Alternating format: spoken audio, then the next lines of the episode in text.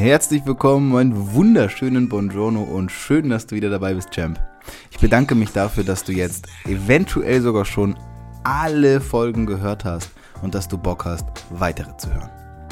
Und ja, auch diesmal gehen wir gemeinsam auf die Suche nach deiner inneren Ausrichtung. Ich möchte, dass du dein Leben selbst bestimmst. Bevor es jetzt aber losgeht, denk dran, ich habe eine E-Mail-Liste angelegt, in der du dich eintragen kannst. Wenn du Bock hast, an meinen häufigsten Gedanken, Fragen und all dem, was ich jeden Tag in Interaktion mit euch da draußen bekomme, teilzuhaben, dann trag dich jetzt ein. Dann bekommst du auch noch einen kostenlosen Videokurs, den ich extra nur für Champs aufgenommen habe, die in meiner E-Mail-Liste sind. Und jetzt ab in die Folge. We are Champs, denn es ist unser Leben.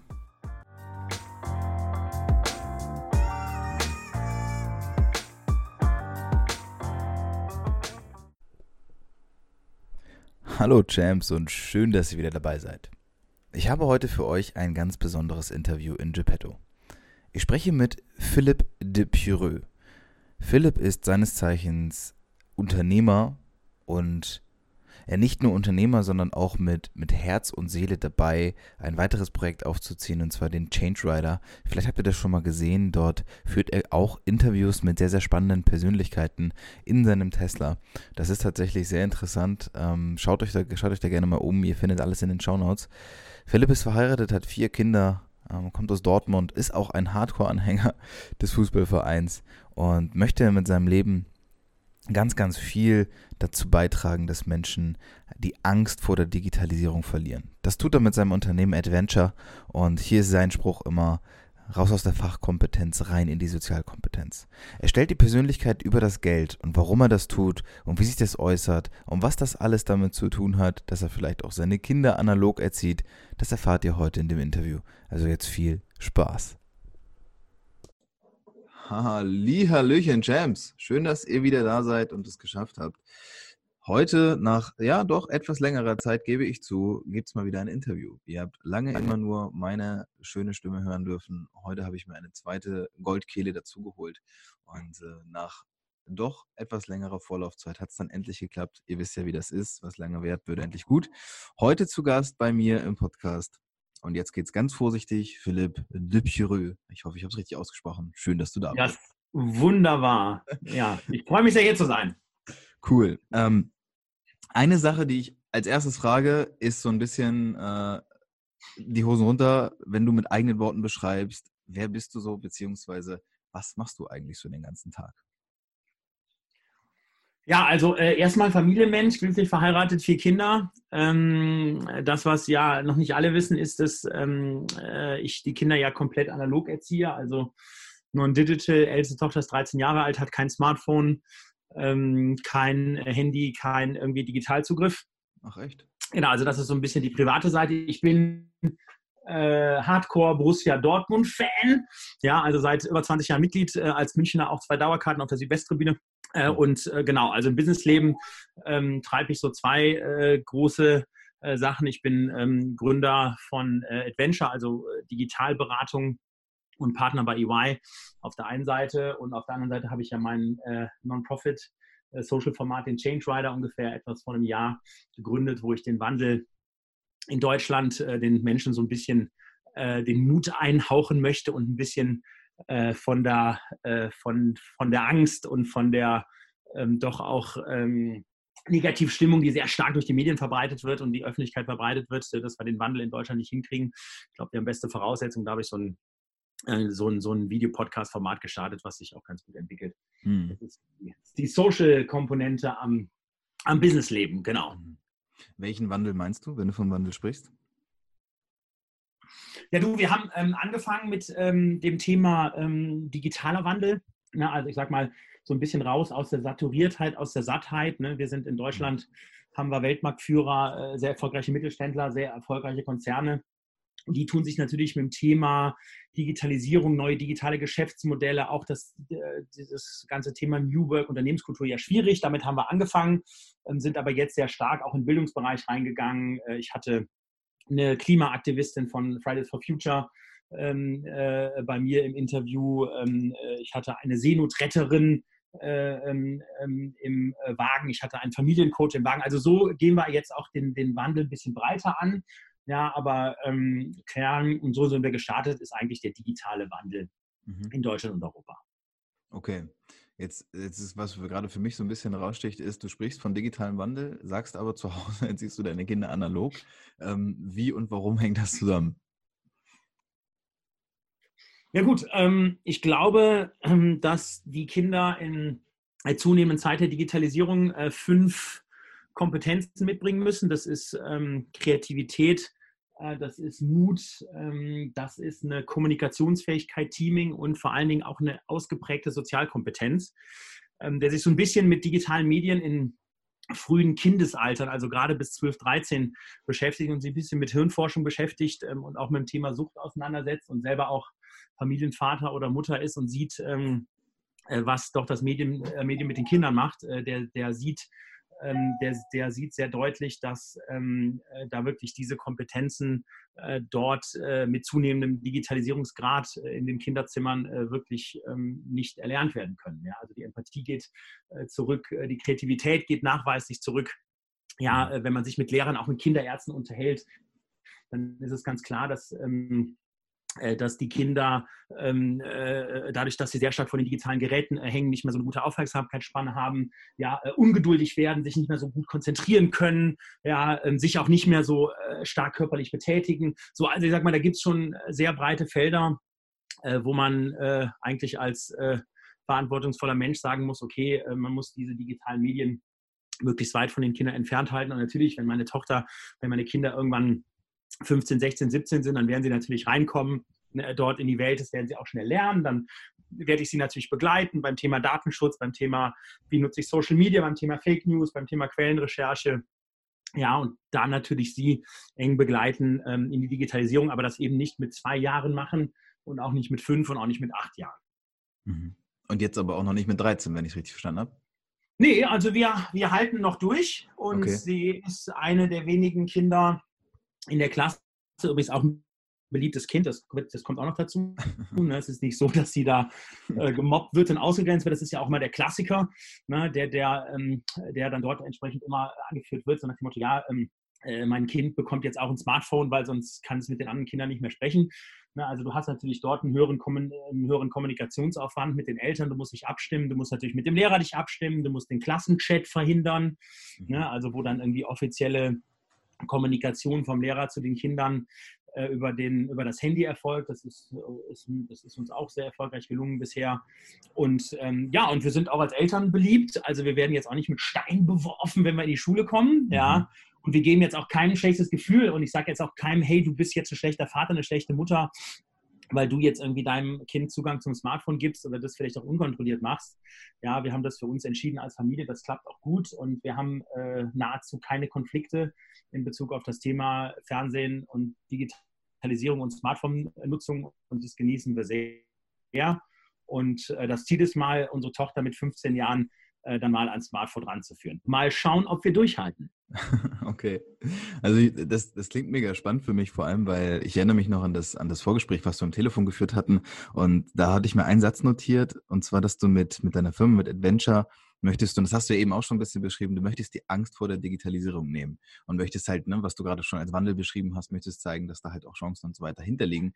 Ähm, für mich klingt das natürlich jetzt mega, mega spannend, weil du auf der einen Seite, so habe ich es auch wahrgenommen, einen sehr starken Online- Auftritt hast, also bist da sehr präsent, natürlich auch, also ja. du bist mir zum ersten Mal wirklich aufgefallen durch Change was du auch eben schon gesagt hast, ähm, wo du, nennen wir mal die Marke, mit dem Tesla rumfährst und quasi die Leute in dem Auto ähm, äh, interviewst und ein mega spannendes, cooles Format und ähm, das ist ja alles schon also es dreht sich ums Thema Digitalisierung. Es hat super viel mit dem, mit der Technik zu tun und gleichzeitig auf der anderen Seite bewusst sagst zu Hause, nee, äh, hier muss man auch irgendwie die Grenze ziehen. Also nur so fürs Verständnis für mich, wie passt das zusammen, Angst vor Digitalisierung vor all dem zu nehmen und gleichzeitig aber zu sagen, Abstand ist sicherer oder besser? Gut, also ich glaube, das Wichtige ist ja in der Erwachsenenwelt, ähm, die wird ja zunehmend digitalisiert. Also dort müssen wir uns natürlich mit den Themen auseinandersetzen.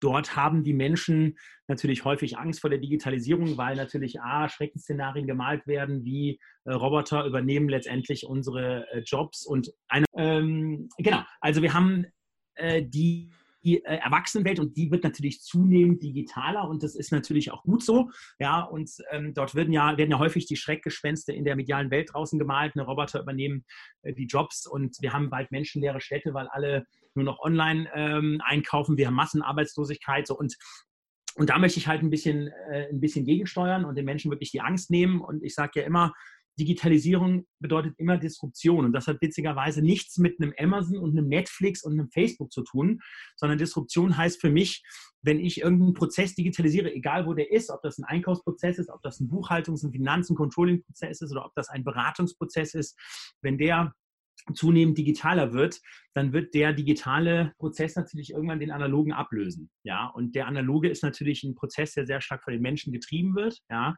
und ähm, und da muss man natürlich schauen, dass man eben äh, dort die Menschen auch nachhaltig umschult, ne, dass man dort den Menschen zeigt, dass sie auch selber bessere Entscheidungen treffen wollen, vielleicht auch schneller, äh, schneller entsprechend entscheiden und agieren können. So, und, das, und das ist so ein bisschen meine Welt da draußen, dass man äh, die Scheu von der künstlichen Intelligenz ablegt, dass man so ein bisschen versteht, okay, also eine Blockchain bringt natürlich auch Vorteile mit sich, ja, dass es auch gut ist für einen Vertriebler, auch mal mit einem Digitalkanal zu arbeiten, also auch seinen Kunden digital zu erreichen und vielleicht mal in ganz anderen, in ganz anderen Segmenten mal mit dem Kunden auch physisch zu arbeiten.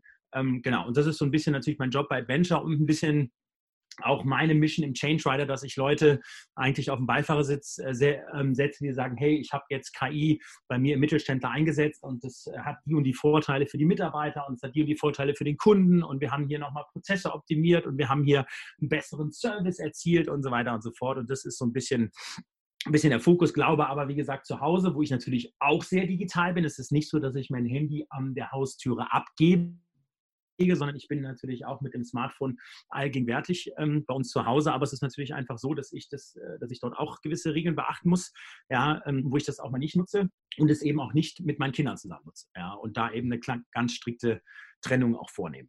Genau. Okay. Das ist, ich finde es mega spannend, vor allem ich habe mir noch einen zweiten Satz notiert in dem Gespräch, was wir geführt hatten. Und der war raus aus der Fachkompetenz rein in die Sozialkompetenz. Und gerade was du so beschreibst, das sind ja irgendwie so diese beiden Gegensätze. Einmal dieses, also ich sehe es auch, die Leute oder die, die Gesellschaft entwickelt sich ein bisschen in die Angst hinein, oh nein, und KI und unbestimmt und Roboter übernehmen alles. Gleichzeitig, glaube ich, liegen da auch viele Chancen hinter, wenn man es wenn anders wahrnehmen kann. Aber jetzt hast du ja auch beschrieben, gerade weil ähm, dieses Thema analoge Erziehung und du hast diese Kompetenzen ja sogar aufgezählt. Sozialkompetenz wird eine große Rolle spielen. Warum glaubst du denn, dass das auch immer wichtiger sein wird, dass, dass Kinder das auch schon jetzt lernen und vielleicht auch mit diesem Abstand von diesen Social Media, von Digitalisierung? Ich glaube, also erstmal das allgemein. Genau. genau. also ich glaube, kommen wir gleich nochmal allgemein zum Thema äh, Empathie und zum Thema äh, Sozialkompetenz. Ich sage jetzt erstmal, der, der Spruch ist, äh, rein über die Fachkompetenz raus, über die Sozialkompetenz. Das ist also mein Recruiting-Spruch und unser Recruiting-Spruch bei Adventure bei allen Unternehmen, die ich aufbaue äh, und führe. Das heißt, du kannst, wenn du jetzt Leute an Bord nimmst, kannst du eigentlich die Sozialkompetenz nicht so richtig abprüfen. Ja, mhm.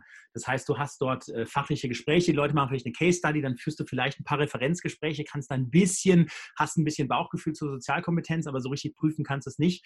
Die Sozialkompetenz zeigen die Leute eigentlich erst, wenn sie im Job sind. Ja, das heißt, wenn sie dort einige Wochen im Team arbeiten, wenn es auch vielleicht mal zu Stresssituationen kommt, wenn äh, genau, wenn vielleicht auch mal Konflikte da sind.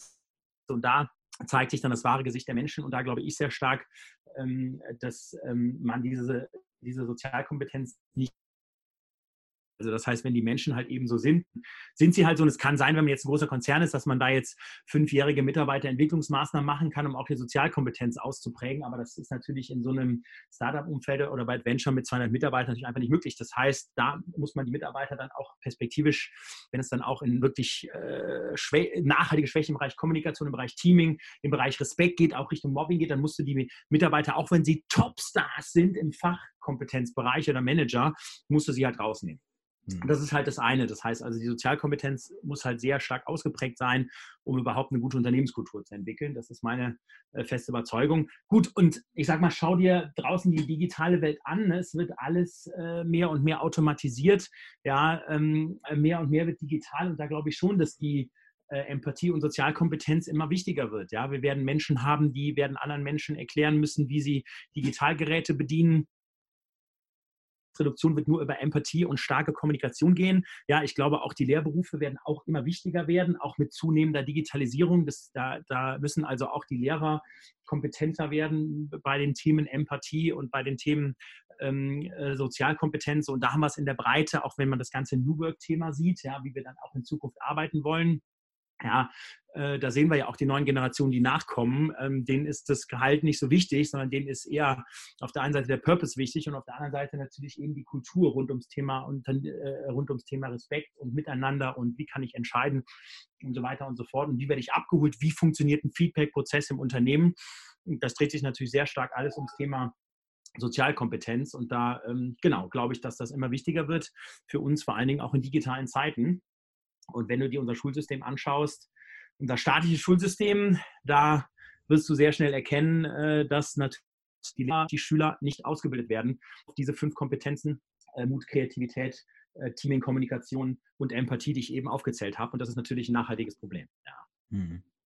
Und also ich tue mich immer ein bisschen schwer damit, ähm, direkt über das gesamte Schulsystem zu sprechen und das so zu krass zu bewerten. Aber natürlich, ich habe es auch in den letzten Jahren, also erstmal ne, bis vor zehn Jahren bin ich selbst noch zur Schule gegangen oder vor neun und äh, habe das da schon empfunden. Heute empfinde ich es noch mehr so.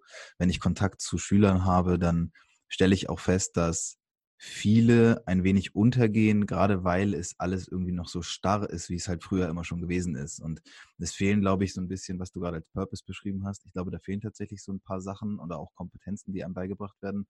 Ähm, ich weiß nicht, inwieweit du da schon mal drüber nachgedacht hast. Wahrscheinlich, weil du Kinder hast, schon mal ein bisschen mehr.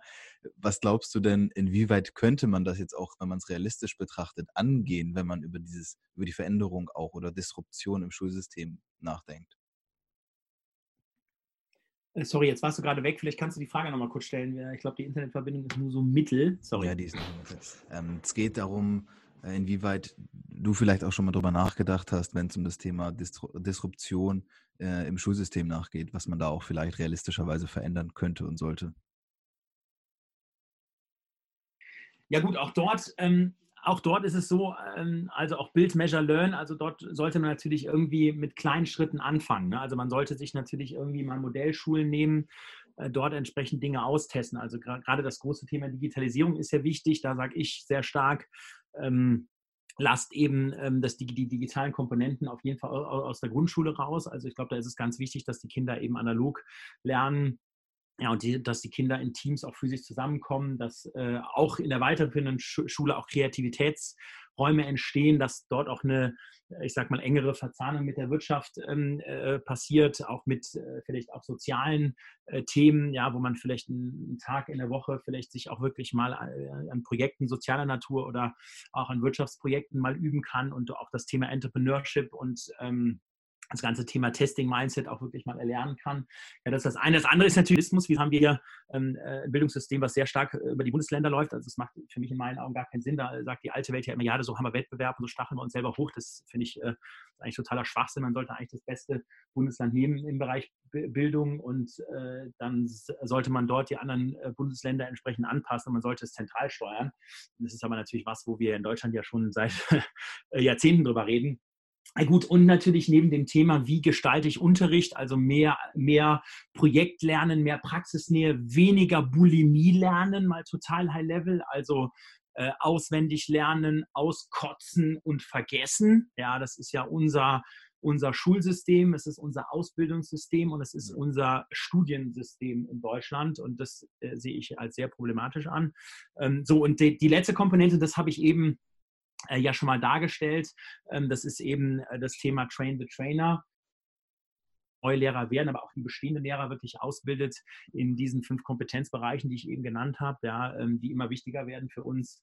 Äh, ich denke, das ist auch ein wichtiger Baustein. Und last but not least hatte ich vergessen, dass wir jetzt nicht anfangen, hier ein Digitalfach ähm, in der weiterführenden Schule zu implementieren, sondern ich hatte jetzt letztens auf dem Panel mal die Idee, ich war damals auf dem Verkehrsübungsplatz äh, mit meiner Klasse, ja, und dort äh, waren dann zwei Polizisten und dort waren dann zwei Lehrer und wir waren dann mit Fahrrädern und zu Fuß und mit Catcars unterwegs und da haben wir dann einfach mal Straße und Verkehr gespielt, ja, und mhm. haben eine Ampel gehalten, haben uns die Schilder angesehen und haben auch so ein bisschen Theorieunterricht. So und genauso könnte ich es mir auch mit dem Thema Digitalisierung vorstellen, dass man wirklich einen äh, Tag oder zwei Tage in einem Schuljahr hat, ja, wo wirklich Spezialisten von, von außen kommen und die eben einem das Thema Quellen äh, Research näher bringen, ähm, die einem was über Fake News erzählen, ähm, die, äh, ähm, die über Sicherheit, über Viren, über Trojaner äh, und so weiter und so fort. Und da, ähm, genau, ich glaube, da gibt es in der Breite viele Dinge, die man ändern kann. Ich bin da jetzt auch kein Bildungsspezialist, ja. Mhm. Äh, trotzdem glaube ich, wenn wir nachhaltig eine Chance äh,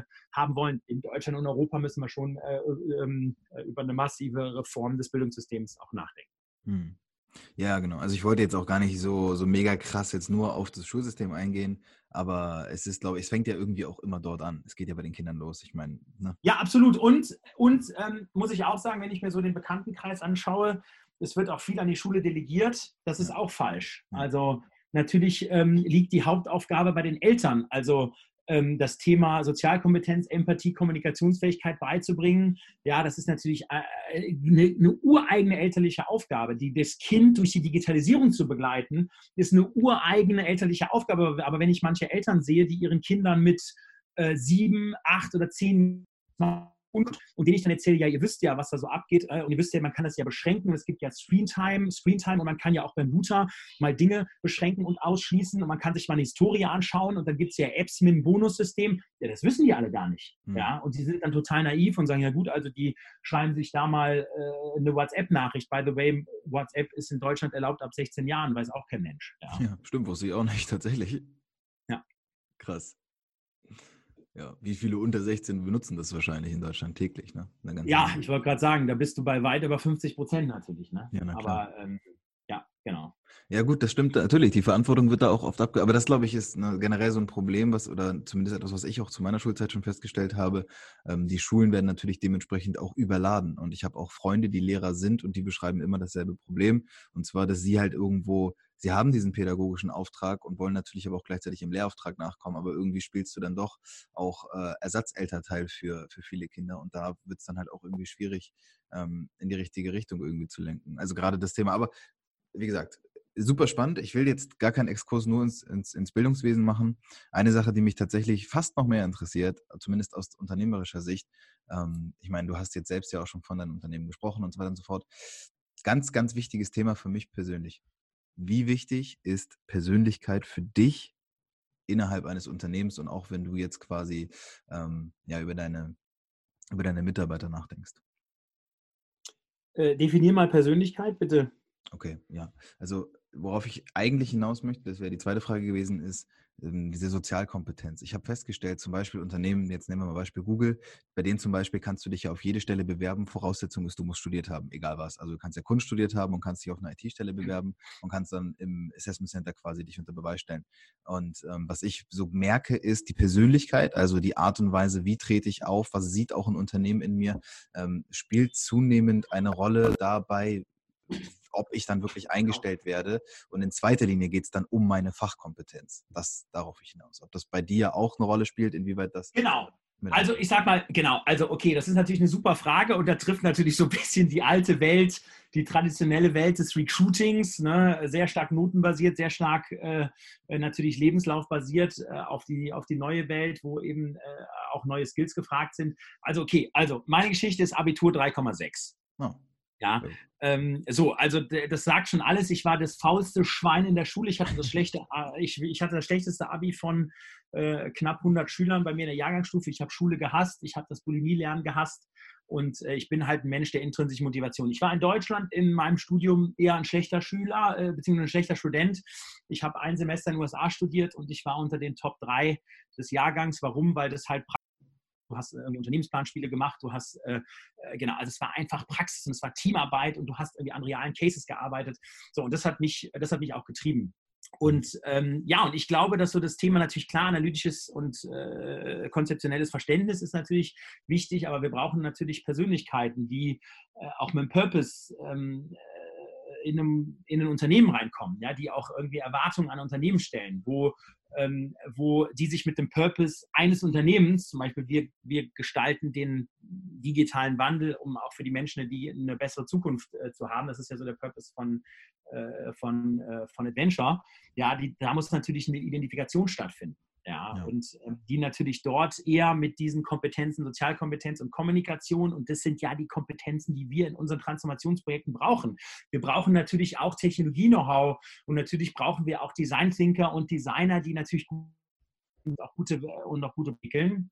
Äh, aber hauptsächlich brauchen wir Menschen, die andere Menschen begeistern und durch den Wandel treiben, ja, und durch den Wandel begleiten und die sich mit den Ängsten der Mitarbeitern auseinandersetzen und die jetzt nicht top-down da reingehen und sagen, hey, du musst dich jetzt ändern, weil dein Chef sagt das so, ja, sondern die sie wirklich überzeugen, dass es sich lohnt, durch den Veränderungsweg zu gehen, ja, mhm. und die auch akzeptieren, dass es ein schwerer Gang ist für für alle Menschen, die bei uns auf Kundenseite sind, sowohl fürs Management äh, wie für also äh, Top-Management, Management und für die Mitarbeiter. So und denen wirklich zeigen, äh, geduldig zeigen, dass sich der Wandel lohnt. Ja, und dafür brauchst du natürlich Kompetenzen, die du ähm, in keinem deutschen System lernst. Ja, ja und. Ähm, genau. So, und deswegen muss man das vielleicht dann eben mitbringen, weil man es vielleicht zu Hause gelernt hat oder weil man es vielleicht in einer Partnerschaft gelernt hat oder weil man es eben im Ausland, weil man eben sich privat für Empathie und Sozialkompetenz und Teaming interessiert und dort vielleicht an irgendwelchen Workshops und Sessions teilgenommen hat oder whatever it is oder sich vielleicht dazu 50 YouTube-Videos äh, äh, YouTube reingezogen hat oder sich eine, äh, einen Podcast zum Thema gewaltfreie Kommunikation angehört hat. Ja? So, whatever it is. Also deswegen ist da das Thema Persönlichkeit und gerade im Soft-Skill-Bereich ähm, ja, das ist eigentlich die Basis für alles und du kannst Fachkompetenz immer erlernen, ja, und du kannst immer besser werden, gerade in, in, in, in den sich schneller wandelnden Bereichen draußen, da kannst du immer lernen, lernen, lernen, aber äh, diese, diese Sozialkompetenzen äh, neu zu entwickeln und anders zu entwickeln, glaube ich, das ist ähm, ein schwerer Weg und sogar meistens Mission Impossible. Ich meine, mhm. Tom Cruise schafft es zwar immer in den Serien, aber ja, es ist immer schwer. Okay, letzte themenbezogene Frage, ähm, die sich jetzt auch nochmal darauf tatsächlich bezieht. Ist es denn bei dir schon vorgekommen im Unternehmen, dass du festgestellt hast, okay, ich habe hier auf jeden Fall jemanden, der ist fachlich eine absolute Eins, aber eben auf der sozialen Ebene passt es nicht? Und wenn ja, falls schon mal passiert ist, wie bist du dann auch damit umgegangen?